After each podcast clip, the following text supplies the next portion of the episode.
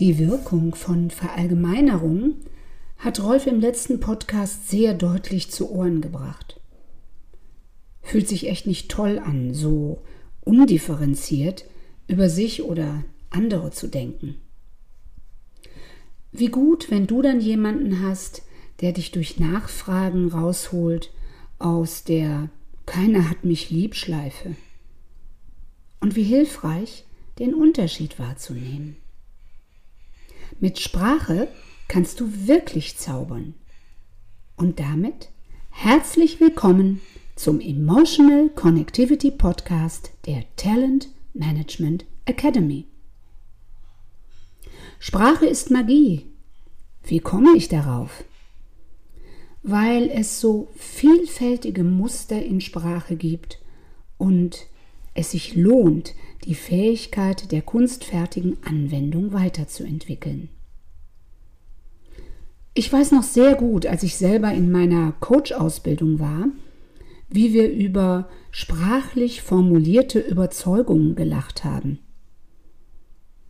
Manchmal blieb uns auch das Lachen im Halse stecken, weil diese prägenden Sätze schon so lange in uns wirken und häufig unser Leben beeinträchtigt haben, bis wir es uns bewusst gemacht haben.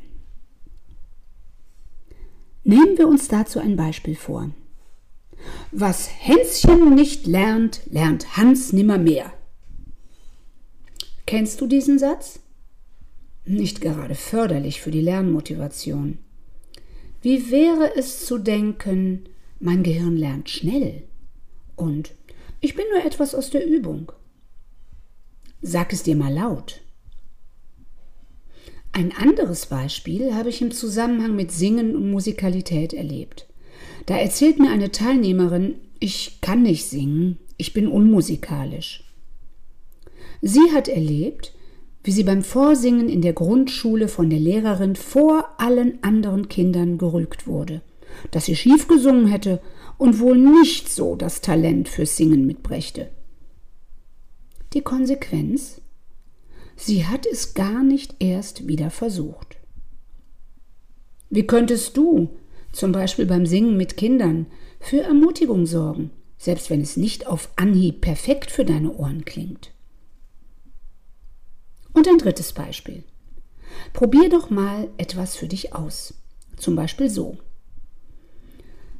Ich habe eine Lösung für mein Problem gefunden, aber es könnte erneut auftreten. Und jetzt sag es mal so. Ich habe eine Lösung für mein Problem gefunden, obwohl es erneut auftreten könnte. Merkst du was? Deine Aufmerksamkeit wird durch die Umformulierung in eine ganz andere Richtung gelenkt. Und das nur, weil du ein kleines Wörtchen ausgetauscht hast. Toll, oder? Sprache schafft Realität und du gestaltest diese Realität. Für die nächste Woche lade ich dich ein, in die Rolle des Magiers oder der Zauberin zu schlüpfen und die magische Wirkung deiner Worte bewusst zu erleben. Viel Spaß dabei!